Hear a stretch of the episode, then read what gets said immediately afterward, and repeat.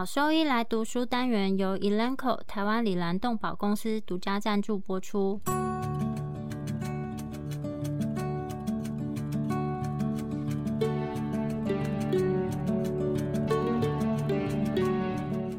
欢迎收听超级好兽医来读书，好读书，读书好，读好书，三日不读书，竞争一定输。眼睛太忙没时间念书，好兽医来读书，用说给你听。我是兽医师林哲宇 Steven。我是兽医师肖慧珍，在这边我们会挑选十个有趣的文章主题，用说的方式帮大家读书。每周一的中午十二点准时更新。兽医师来读书了。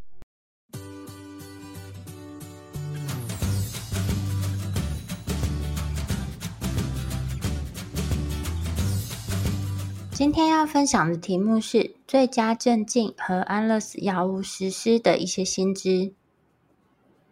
执行安乐死是兽医临床的一个很重要的部分，应该算是兽医职业第一天就应该必备的技能。兽医的主要责任是在过程当中对动物造成最小的压力或是疼痛，但安乐死其实会涉及到其他相关的人员，具体就会取决于病患的情况、环境。兽医的护士、技术人员以及其他诊所里面的工作人员，医院以外的一些人员，收容所的人员。研究人员、儿童、饲主以及其他的照顾者，这些人他们在心理和情感上都会受到影响，而且这些影响在动物离开之后并不会结束。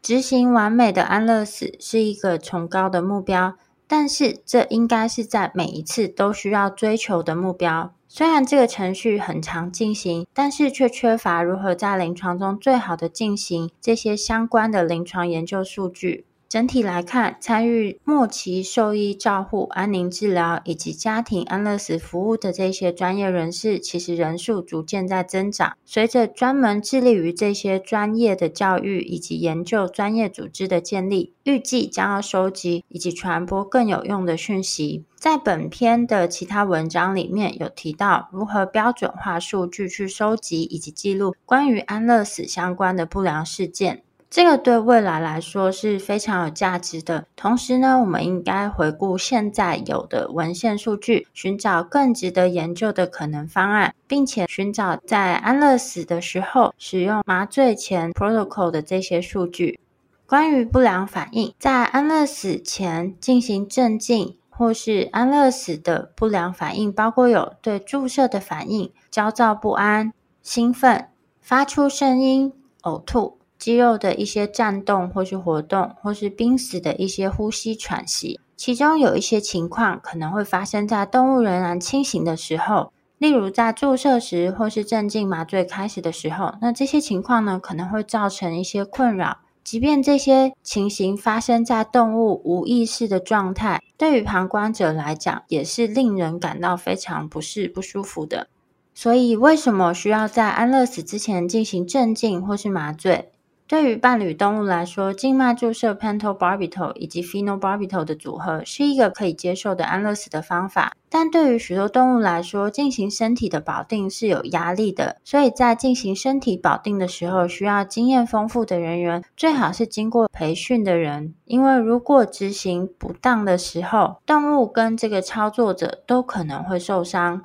而进行静脉穿刺或是放置静脉留置针的时候，也会需要一些操作的技巧，所以为了让整体的过程更顺畅，强烈建议进行安乐死前的镇静。所以安乐死它其实是一个分为两个步骤的过程。通常认为镇静对于动物或是参与人员的这个好处远远大于镇静的负面影响，但是呢，采用安乐死前镇静或是安乐死前的这些麻醉方案，它需要额外的记录保存或是额外的费用。在处理大型犬或是难以控制的狗猫的时候，使用这样子两步骤的过程可能会增加时间。但是也可以减少执行一个成功安乐死所需要的时间。这个额外的步骤有可能会造成一些嗯难以预测的不良事件，而影响到安乐死的过程。所以这就是为什么需要去收集相关最佳 protocol 资讯的一些原因。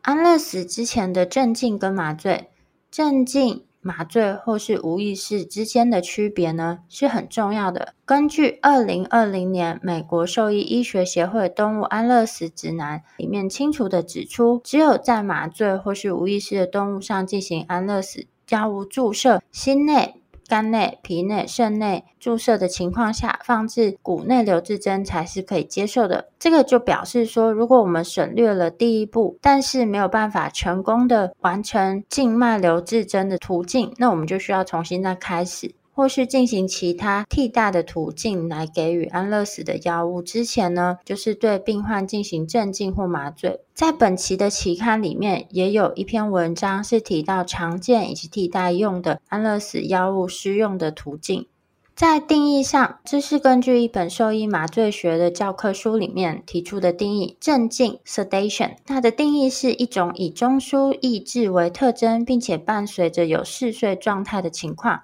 病患通常会对周围环境没有自觉，但是会因为给予刺激而产生反应。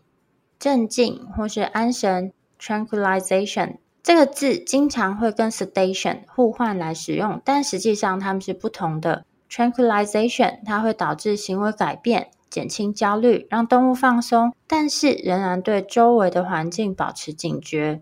在本篇文章里面，麻醉 （anesthesia） 指的是全身麻醉，它是一种由药物引起的无意识状态。特点呢是中枢神经系统的抑制，病患不会因为外界的这些刺激被叫醒。在确认的时候呢，就可以去偷捏他的脚趾头，看看这个病患他会不会引起回缩反应。另外，为了避免混淆，我们如何定义给药途径是很重要的，特别是当使用口服、口腔黏膜 （OTM）。Oral transmucosal 或是 buccal 夹布这些术语的时候，在本篇文章里面呢，口服指的是药物被吞咽，那通常使用的是定剂或是胶囊。口腔黏膜 OTM 药物跟口腔黏膜接触，包括舌下的区域或是颊囊。buccal 夹布表示液体药物或是凝胶被放在颊囊的位置。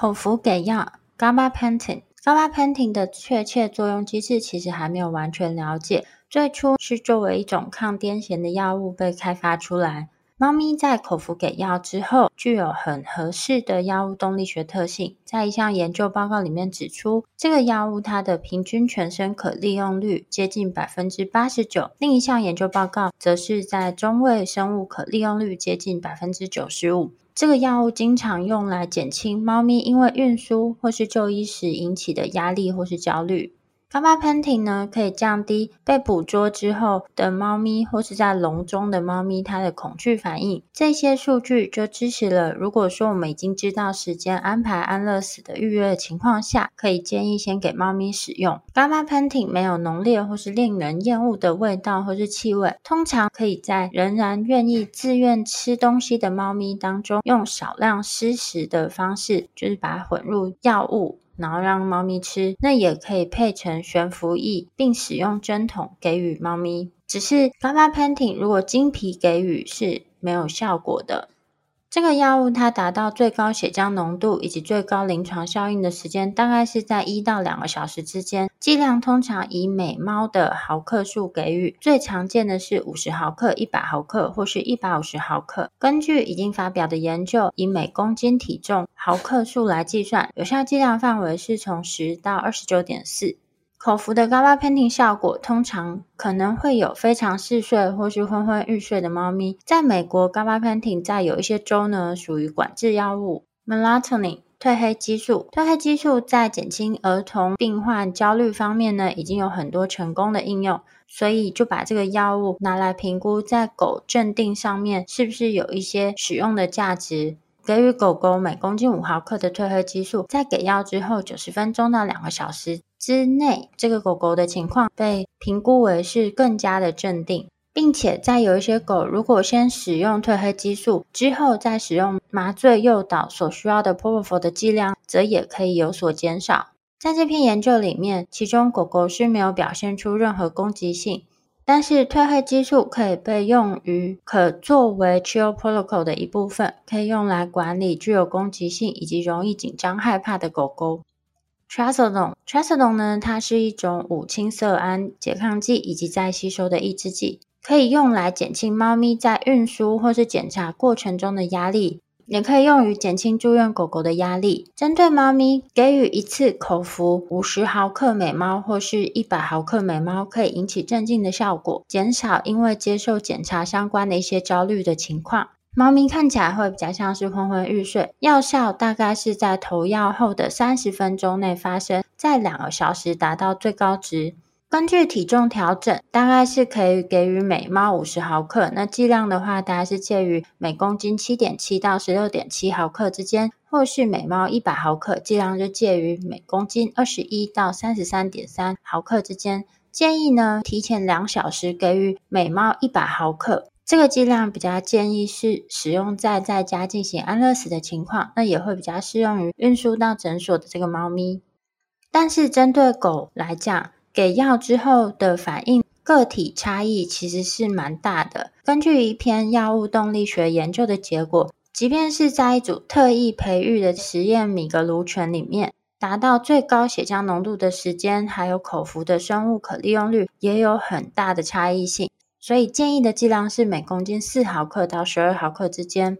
建议这些剂量的时候，必须要去评估每一个个体病患它的反应。而这个在计划要进行安乐死的病患呢，我们是可以事先给予这个药物，但是不应该只单靠 Trazodone 来进行镇静。Pentobarbital 单独使用 Pentobarbital 的粉状制剂。把它装到食物里面之后，结果显示，在平均五十九分钟之内，可以让七只狗狗它呈现侧躺的状态。只是在这个研究之后的二十一年里面，根据作者所了解，没有其他的研究使用相同方法进行，然后得到其他的数据。所以在这二十一年间，就只有这一篇研究的结果。不过，这一篇研究的结果呢，经常被提到啊，以及讨论。其中是建议使用 Pentobarbital 的粉状制剂。或是使用液体形式，或含有 pentobarbital 以及 p h e n o t o n i n 的产品，只是这个药物本身它会有一个很明显的苦涩的味道，所以应该要使用明胶胶囊把它包覆在里面。只是如果我们使用是液体制剂的话，包在这个胶囊里面可能会让这个胶囊融化或是渗漏，所以应该在需要使用前再准备。当使用 pentobarbital 的粉状制剂的时候，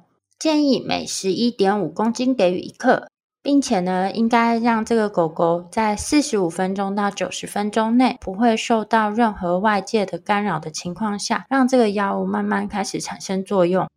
但如果说为了更快让这个药效发挥，或是提高镇静或是麻醉深度，可能可以给到两到三倍的剂量。不过，不论是使用哪一种配方，都强烈建议呢，把它包覆成一个胶囊。另外，也可以使用包含有 zolatil 以及 Espromazine 的胶囊，放到食物里面来镇静这些游荡犬或是即将进行安乐死之前的狗狗。使用这个药物，它整体的成功率，成功率就是指成功抓到这些狗，或是让这些动物它们呈现侧躺啊，就是不挣扎的状态，分别是在不到五十分钟内，可以有百分之六十三到八十七的狗狗可以呈现这样的状态。口腔黏膜。Oral transmucosal 以及颊部给药的途径，Buccal 使用这些途径给药的药物，因为肝脏代谢在达到系统循环前，它会有较低的口服生物可利用率，就是首度效应的关系，所以才会使用这样的替代方案给药。这个口腔黏膜或是颊部给药途径呢，是可以教导饲主采用这个给药途径。通常这些药物应该是液体或是凝胶制剂，在理想的状况下，可以放到舌下或是颊囊中。这个药物它会缓慢给予。或是如果这个药物体积足够小的话，尽可能去避免这个药物直接被吞咽进去。对于很容易生气啊，或是很难给药的动物，可以把这个药喷到口腔里面，或是戴到口罩之后，或是使用那种篮子型的口罩，可以用针筒或其他方式从它的颊囊的地方给入这个药物。Espromazine 它是一种核准使用狗猫的镇静剂，在狗它的口服生物可利用率是比较低，大约是百分之二十，所以会比较建议使用 OTM 或是颊部给药来避免这个首度效应。虽然目前没有相关用这种方式给予之后的生物可利用率的数据，不过临床经验显示它是一个有效的给药方法，而且可以用于 Chill Protocol 的一部分。另外，Buprenorphine 它是一种很有效的 OTM 止痛剂，特别是针对有疼痛的猫咪，可以成为安乐死之前的 Protocol 一个很有帮助的辅助用药。在使用的时候，如果没有办法进行 IV 给予，另外要建议避免肌肉注射，特别是体型很瘦的动物。而这个药物皮下给予的药物效果非常差，就会建议采用像这样子的 OTM 给药。用 OTM 方式给药，大多数的猫咪都可以接受。建议的剂量是每公斤零点零二毫克到零点零三毫克。对于狗来讲，这个药物它本身的生物可利用率是比较低，而且给药之后很容易产生过度流口水的状况，所以整体可能会需要比较高的剂量。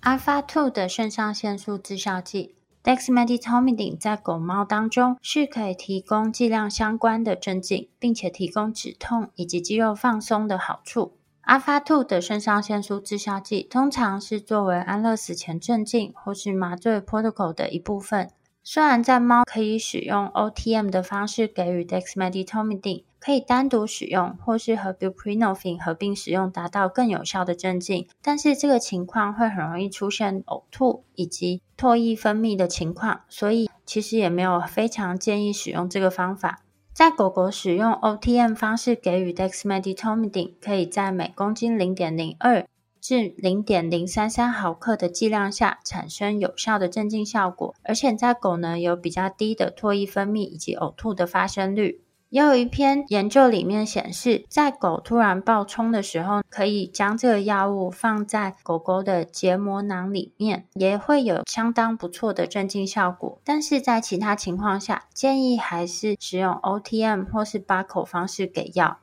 Zoetil 可以在猫使用夹布给药，但这个药物呢，并不是每一个国家都有。替代用药可以使用 Detomidine 或是氯胺酮。这个药物可以在十到二十五分钟内在猫产生可靠的镇静效果，但是会有比较严重的呕吐以及唾液分泌的副作用。在狗跟猫不论透过哪一个途径给予这个阿法兔肾上腺素致效剂的药物之后，可能会看起来非常的镇静，而且通常在给药过后，这些动物会处于一个侧躺的状态。不过这个情况是随时给它一些刺激就可以把它叫醒的，但是如果是在很大的噪音啊，或是突然这些有害的刺激之下，这个侧躺到醒来的这个过程可能非常的快，而且有可能会出现一些意外，所以在给药之后，必须要非常的谨慎小心，避免在旁边突然有大声的噪音啊、碰撞等等。让这个动物突然跳起来，造成周边人员的受伤或是病患的受伤。而且，如果当病患被这样子唤醒的时候，我们就会需要给他更多其他药物的镇静剂或是麻醉。解离性的麻醉剂，解离性的麻醉剂跟 Benzodiazepine 或是 Zoetil 的组合，通常是狗猫经常使用的肌肉注射的麻醉药物。它其中一个最大的缺点，就是在注射的时候，经常会引起一个比较大的反应，比如说它可能发出一些叫声啊，或是动来动去。被认为是可能是因为这个药物它本身的比较低的 pH 值二到三点五这个低 pH 值所造成的。在猫咪，我们使用夹布给药，可能是一个还不错的替代方法。在猫的颊囊中给药，测试了两个剂量对猫造成的影响。如果是给予每公斤五毫克的剂量，是不会引起唾液分泌或是呕吐的状况。但是给予到每公斤七点五毫克的情况下，虽然也不会引起呕吐，但是有三只猫则出现了唾液分泌的情形。基本上给予这两个剂量，它随着时间推移，对于体检的反应或是其他人员进行身体保定，基本上都不太会有太大的反应。在十五分钟内的时间，猫咪都呈现侧躺的状况。有些猫咪它可以稍微抬起它的头部，不会对周边这些体检的声音有产生反应，也不会去抵抗对保定的这些姿势。但是还是会比较建议以每公斤五毫克的剂量来避免过多唾液分泌的情况。当选择非静脉方式给予安乐死剂量给药的时候，我们就要确定它其他有害的这些刺激的反应都完全消失。在狗跟猫不建议单独使用 Ketamine，因为这个药物它可能会造成动物僵直或是过多的唾液分泌，对病患还有旁边的人员来讲都是一个很不舒服、不愉快的情况。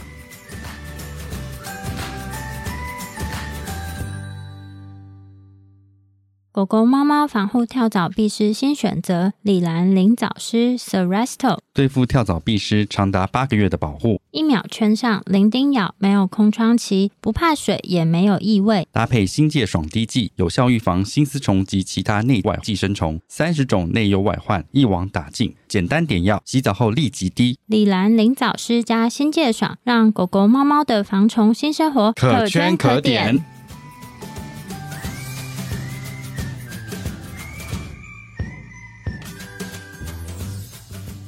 鼻内给药 intranasal route，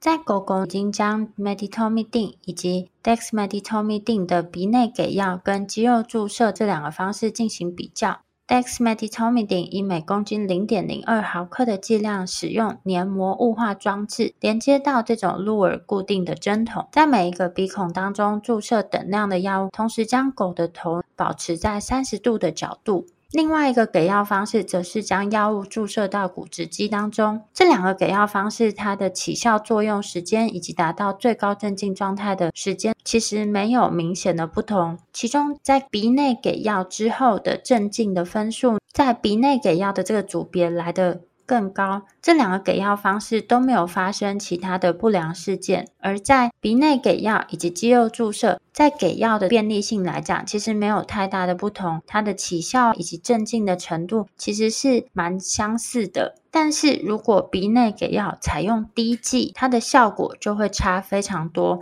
它的起效时间会比较长，达到镇静的分数也会更低。所以鼻内给药，它是在狗狗使用 meditomidine 或是 dexmedetomidine 另外一种替代性非侵入性的给药途径，但是给药必须要使用雾化器 Chill Protocol。这个 Chill Protocol 就是建议可以用于针对有攻击性或是会有恐惧症的狗狗使用。它是结合 gabapentin、melatonin 以及 espromazine 这三个药物。这是一个三步骤的给药过程，三个药物都可以经由饲主给予。但是这个 protocol 呢，需要进行计划，因为如果排除掉给 gabapentin 第一个的时间，那它最短的起效作用时间的话，大概是两个小时。这个 Chill Protocol 通常是为了帮助在临床环境的照护下，如果很容易紧张、害怕或是具有攻击性的狗狗来设计的。如果在安乐死之前，就可以使用更高剂量的药物。全身给药的途径，全身给药在猫咪采用肌肉注射以及皮下途径。多数的临床医师都会选择使用他们比较熟悉的麻醉前 protocol 作为他们的麻醉前的处置。那这个 protocol 就不需要另外去订购药物，而且也就表示说，这些医师啊，在使用这些药物的时候，他们知道可以预期什么样的结果，比如说起效的时间、对注射的反应以及镇静的程度，可以预处理或是避免可能的副作用。但是如果使用 dexmedetomidine 作为镇静 protocol 的一部分，那就会强烈建议合并使用 ondansetron 来防止呕吐。在猫咪有蛮多人会选择使用所谓的猫咪魔法药物组合，那其中就会包含有止痛药，比如 Tofenal 麻醉剂，通常是使用解离性的麻醉剂，以及 Alpha Two 的肾上腺素滞效剂来提供全身麻醉。之后就可以采用非静脉的途径进行安乐死。或是合并使用 z o a t e l dexmedetomidine 或是 Butorphanol，可以在一次的肌肉注射达到全身的麻醉。那其他比较常见的组合包含有 Ketamine、Dexmedetomidine 以及 Opioid 的药物。有一些医师，他会使用 Midazolam 来增加肌肉松弛的情况。解离性麻醉剂跟 Zolotil、Ketamine 以及 Zylazine 的组合，已经可以成功用于这些社区当中猫咪肌肉注射的麻醉诱导 protocol。那对于大多数的猫来讲，这个药物最后的总体积其实是相对量不算太多，然后而且它起效作用时间是非常快的，是小于五分钟。目前有其他的药物组合的方式，更适合使用于肌肉注射跟皮下给药，因为另外的这个药物组合可以更好的去减少整体最后这个药物量的体积。刚刚提到的解离性麻醉剂跟 Zoetil Ketamine 以及 Xylazine 这样子的组合，在每只猫咪来讲，大概会使用零点二七毫升正负零点零九毫升的这个总体积。新型的药物 Alpha Salon Alprazolam，Alprazolam 它是一个神经类固醇的麻醉剂，已经获得美国狗跟猫的静脉使用的批准，在有一些国家，它也获得了猫咪肌肉注射的授权。虽然在北美，这个肌肉注射的使用是标签外使用，只是这个药物它的 pH 值是七点四二，比较不会刺激组织，在某一些情况下，它是优于酸性的这些解离性麻醉药物。采用 Alprazolam 肌肉注射，并且合并使用其他药物，它就可能可以达到轻度镇静，或是足以进行手术所需的全身麻醉的程度。采用肌肉注射 Alprazolam 每公斤两 milligram，以及 Butorphanol 每公斤零点二 milligram，它不会对于心脏超音波的测量结果产生一些临床上的影响。跟清醒的猫相比较，给予这样的药物之后，是可以帮猫更镇静，然后可以去放置静脉留置针。在给予这个药物注射之后，猫咪可以在七点五分钟内呈现侧躺的姿势。而在另一篇使用肌肉注射 alpha s a l o n 加上 Butorphanol 合并使用的情况下，那这个研究呢是在评估捐血猫咪给予这样子的药物之后，在采血的过程中，是不是可以让这些猫保持镇静稳定的情况。这篇研究里面的猫咪在平均十一点五分钟内，猫咪都达到稳定，并且可以呈现侧躺的姿势，而且这些猫咪都没有出现低血压的情形。而在另一组猫咪参加的这个血液收集的研究里面，那我们分别使用两组肌肉注射的药物给予的方式。第一组采用的是 Alprazolam 以及 Butorphanol 的组合，第二组则是采用 Dexmedetomidine 以及 Butorphanol 的组合。这两组进行肌肉注射给药之后，最后在镇静评分方面是没有太大的差异性。但是使用 Alprazolam 的这一组，它肌肉松弛的程度是比较高。在采血的过程中，在给予 Dexmeditom Tomidin 的这一组，它成功采血的支数有八支；Alprazolam 的这一组只有七支成功。而在给予 Dexmedetomidine 的这一组，有一只猫出现了呕吐的状况。这两个肌肉注射的药物组合里面，九只猫咪都没有明显严重的副作用。在这个研究里面，就得到一个结论，就是 Alprazolam 可以作为 Dexmedetomidine 的替代药物。在进行猫咪的肌肉注射的时候，可以采用二十五 G 的针头，并且注射在猫咪背部的肌肉，轻度的保定这只猫咪，缓慢的从背部肌肉注射药物。只是当我们采用比较高剂量的 alpha salon 配合 Butorphanol 使用的时候，虽然可以达到比较好的镇静效果，但是注射的总体积会变成是一个蛮大的问题。因为目前市面上的配方是百分之一的溶液，所以之后会再推出浓缩的 alpha salon 的配方，去减少这个药物使用时的体积。关于皮下给药的 Alpha Salon，有一篇关于高甲状腺素猫咪使用 Alpha Salon 以及 Butorphanol 皮下给药的研究报告。最大的镇静时间大约是在三十分钟到四十五分钟之间。虽然最后这些猫咪镇静的评分其实是有一些比较明显的差距，不过这个研究的目标就是让猫咪呈现一个比较安静的稳定的状态，来给予点一三一的治疗。而在研究中的二十只猫咪，在四十五分钟内给予姜子皮下给药的药物注射组合，基本上都可以达到顺利给予点一三一治疗的这个目标。只是在这篇研究里面，有百分之五十六的猫咪在注射的过程中，它出现一些皱眉啊，或是发出声音；那有百分之二十四的猫在治疗的过程中出现颤抖的状况。不过这些可能都跟噪音或是去保定它的一些过程有关。所以，跟所有安乐死的环境情况一样，在过程中，兽医或是其他护理人员都应该保持安静，避免突然的噪音，要把手机关掉，而且在过程中都要轻轻慢慢的去触摸这些动物。如果可以的话，尽量不要在镇静之后去移动这些猫咪。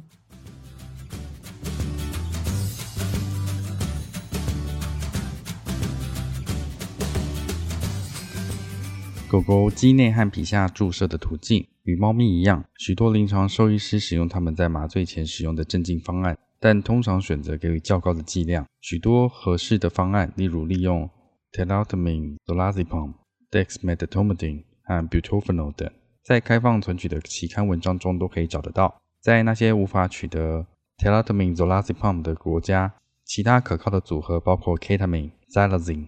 Butorphanol 和 Espromazine 等药物。在狗狗中有有 Alprazolam 的肌肉注射文献报告 IN Alprazolam 在五 mg 每公斤、七点五 mg 每公斤和十 mg 每公斤的剂量下，呈现剂量依赖的麻醉效应，心血管和呼吸抑制效应最小。给予两个较高剂量的所有狗狗，大约在八分钟到十分钟内可以进行口腔气管插管。呈现侧卧姿势的时间，在所有的三个剂量下都相同，平均时间小于四分钟。如果对 IM 注射遵循零点五毫克每公斤的最大体积条件，则以目前市售可用的1% Alprazolam 容易来执行是不切实际的，因为对于大于五毫克每公斤的剂量，会需要进行多次的 IM 注射，并且在报告中，部分狗狗在给予单次零点五毫升每公斤的注射时，会发出嚎叫声和挣扎。为了克服体积的问题，已经使用较低剂量，也就是。每公斤一毫克、每公斤两毫克和每公斤四毫克的剂量的 Alprazolam 来完成对狗狗的镇静，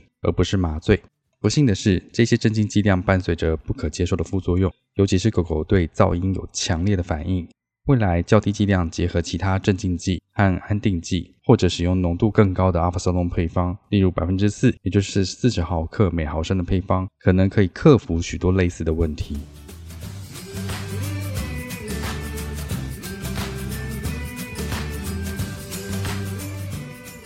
肌肉注射时的临床技巧，无论使用何种药物，狗狗和猫咪对肌肉注射的厌恶反应很常见。许多因素可能造成影响，包括注射的 pH 值、体积、针头的尺寸、注射的速度和注射的部位等。建议尽可能使用最小的尺寸的针，在选定部位之后，轻轻摩擦该区域，可以观察到病患的反应。另外，摩擦也可以引起到分散注意力或分散操作部位感觉路径等作用。如果反应很小或者没有反应，则插入针头并暂停。如果进针之后反应仍然很小，请缓慢注射。皮下或肌肉组织的缓慢扩张可能会减轻疼痛。如果病患对初次进针的反应强烈，则必须立即进行并快速注射。另一个需要考虑的因素是病患是否有过度敏感的问题。患有骨关节炎或骨肉瘤等慢性疼痛疾病的狗狗和猫咪的体感系统会发生改变。对有害刺激的阈值会降低，许多计划实施安乐死的患者很可能都属于这一类型。在这些情况下，兽医师应该做好注射反应的准备。对于儿童，外用局部的麻醉药膏通常用于减轻注射时的疼痛和不适，但其缺点是起效的时间较长，一般需要二十至四十分钟。类似的方法已用于猫咪静脉留置针的放置。对于儿童静脉留置针的放置，震动或冷敷装置与百分之四的外用 Lidocaine 乳霜一样有效，并且将放置留置针的整个程序时间从平均的四十点五分钟缩短至三分钟。这种策略已用于肌肉注射的程序，但目前在狗狗或猫咪中尚未有文献报告。大多数临床兽医师都有肌肉注射的首选部位，但这个选择的镇静起效时间和品质是否有临床的显著差异呢？这边。研究了肌肉群对这两个变数的影响。在一项随机交叉研究中，七只狗狗的瓣膜肌、颈部肌群、臀部肌群或腰部肌群接受了相同剂量的 Dexmedetomidine 和 Hydromorphone，并由十六名人员进行盲测观察。使用瓣膜肌组的镇静评分最高，起效时间与臀部肌群和腰部肌群相比，分别为八分钟和六点四五分钟，则瓣膜肌群和颈部肌群的镇静起效时间最快。中位数时间分别为五点五分钟和六点三七分钟。其他药物或药物组合可能不会出现相同的结果，但是根据股四头肌和三头肌的注射后出现有明显疼痛反应的报告，瓣膜肌似乎是一个不错的选择。该位置的另一个优点是，与其他位置相比，更容易向在场的饲主隐藏所做的事情，也就是可以降低双方的紧迫感。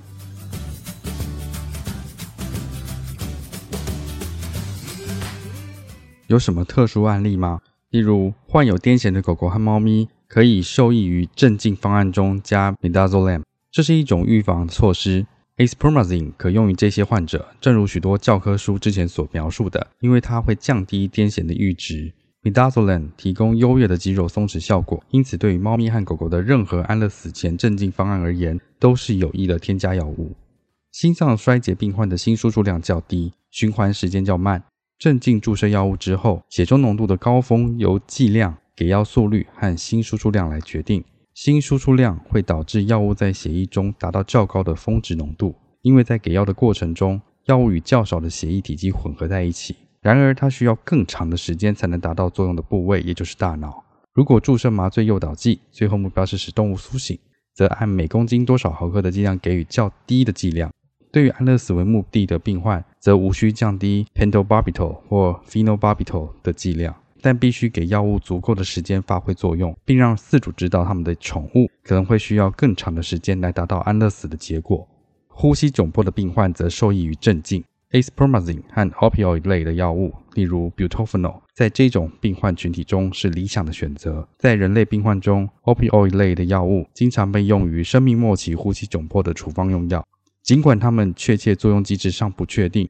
，opioid 类药物和 a s p r o m a z i n e 的神经阻断组合可以减轻呼吸窘迫的不适。许多呼吸困难的患者在镇静后会变得更加冷静。静脉注射安乐死，仅使用静脉注射途径进行安乐死仍然是常见的做法。这需要在未镇静的狗狗或猫咪身上进行静脉注射，这可能是容易的，也可能是困难的，并可能对病患造成疼痛和紧迫。在许多情况下，为了放置静脉留置针，宠物必须和主人分开。在这个人类与动物之间情感联系脆弱的时刻，是不理想的。而且主人会希望与他们的宠物一起度过剩下的每一个珍贵时刻，除非已经因为其他原因放置了静脉留置针，否则不建议使用这项技术。另外，即使使用了静脉途径方式给药，还是应该谨慎地镇静动物，让主人有时间与之相处。一步到位的安乐死过程是非常突然的，这对大多数的主人而言是难以接受的。不使用镇静和麻醉方案的一个主要缺点是，如果静脉注射不成功，替代的途径是有限的、不切实际且不可取的。例如，猫咪和狗狗进行腹膜内注射，以及仅对猫咪进行肝内注射等途径。省略镇静步骤的另一个缺点是，在注射安乐死药物的期间，更有可能表现出麻醉的各个阶段，包括嚎叫、兴奋和运动等。如果无法获得静脉注射时，则需要施用适当的药物，使临床兽医师能够继续进行安乐死。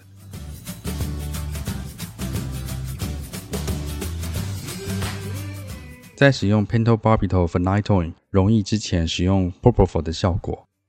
在一项前瞻性的研究中，纳入了四百四十六只有主人的狗狗，并随机分配在先给予 propofol 的 pentobarbital phenytoin 安乐死组，也就是 PPP 组，共两百只；或者单独只有 pentobarbital phenytoin 安乐死组，也就是 PP 组，共两百四十六只。进行这项研究是因为意识到不良的副作用，包括但不限于安乐死期间的濒死喘息、嚎叫和肌肉活动等。这些副作用看在眼中是令人痛苦的，而且目前尚缺乏关于如何减轻这些副作用的研究。使用的方案包括放置静脉留置针，然后在五秒至三十秒内给予每公斤五毫克的 propofol，然后进行 pentobarbital phenytoin 安乐死，或者在三十秒至六十秒内单独给予 pentobarbital phenytoin 进行安乐死。在给予 propofol 的组别中，pentobarbital 和 phenytoin 的剂量为。一百八十二点六加减一百零九点八每毫克每公斤。单独给予 pentobarbital phenytoin 的组别，pentobarbital 和 phenytoin 的剂量为一百六十六点九加减一百零五点六毫克每公斤。各组之间的剂量没有统计学上的差异，且均给予较宽的范围。如果发生了七种特定的不良事件，则将其记录下来，并根据这些事件的总和来计算安乐死的评分。PPP 组和 PP 组中表现出一种或多种不良事件的狗狗的百分比，分别是百分之二十六点五和百分之三十五点二。两种方案之间的安乐死评分并没有统计学上的显著差异。各组之间的唯一差异是，临死时肌肉活动的发生率较低。使用 Propofol 时，这种情况发生率为百分之六。而未使用 Propofol 的时候，这种情形发生率为百分之十四。药品短缺问题，所有从业人员应该对用于镇静、麻醉和安乐死的药物在暂时或永久不可用的情况下制定备用的计划。这是一个药物短缺的时代，这种短缺是由多种因素所引起的，包括生产场所未通过检查，以及自然灾害如飓风的影响等。因此，兽医师需要有所准备，灵活应对，并在一般使用的某种药物突然不可用时，思考其他的解决方案。药物短缺的最新消息由食品药物管理局报告。理想的情况下，临床兽医师应该熟悉至少两种狗狗和猫咪的镇静和麻醉方案。如果安乐死药物容易有无法使用的情形，可以在被麻醉的动物中使用静脉注射的氯化钾 （Potassium Chloride，KCl）。氯化钾会导致心脏停止跳动，建议的剂量为每公斤一毫摩尔至每公斤两毫摩尔，相当于每公斤七十五毫克至每公斤一百五十毫克。氯化钾是市面上可以购买到的品相，而且更容易取得使用，作用起效快，因此也比硫酸镁更受到偏好。另一种选择是使用麻醉剂的过量 p o p o f o 是一个实用的选择，因为它容易获得且拥有低的治疗指数 （therapeutic index）。治疗指数是致死或有毒剂量除以测试群体中百分之五十的有效剂量。与 Alprazolam 和 Ketamine 相比，Propofol 的治疗安全范围较窄，因此特别是在迅速给予的情况下，只需要相对较小的剂量即可以产生麻醉剂过量和死亡。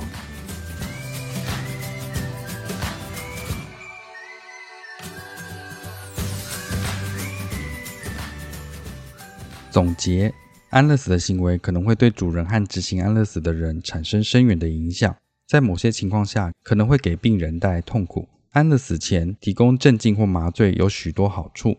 尽管安乐死是大多数狗狗和猫咪的最后一次预约，但兽医师在一个健康和行为状况多样的群体中，在进行安乐死之前，却缺乏足够的证据基础来指导他们选择最佳的镇静或麻醉方案。部分的原因是由于对低压处理受益患者的好处的认识增加，已经确定了可以透过口服、口腔黏膜和颊部途径给予的多种药物，以促进运输和临床检查。这些药物可以纳入安乐死的方案中，减轻患者的压力，来增加饲主的接受度。然而，兽医师必须继续寻找更好的安乐死方法。兽医行业被赋予了合法实施安乐死以减轻动物痛苦的独特荣誉。兽医师有责任让患者及其家人完善最终预约的结果。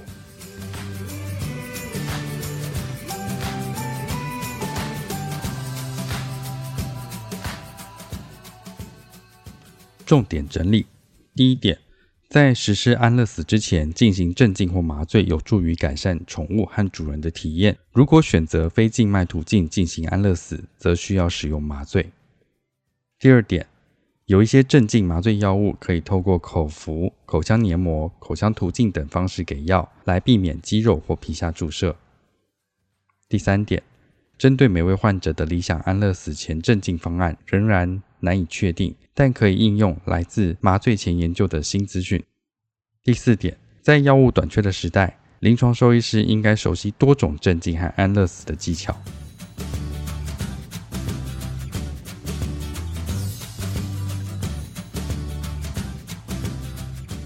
如果说对我们分享的内容有兴趣或是有疑问的话，都可以上我们的网站，我们的网址是 triple w 点 wondervet 点 com 点 tw，或是 Google 搜寻、FB 搜寻 Wonder Vet 超级好兽医，都可以找到我们哦。那我们的 Podcast 呢，就是在 Spotify 和 Apple Podcast 上面都有我们的节目，可以记得上去订阅及分享。那今天节目就到这边喽，拜拜。拜拜。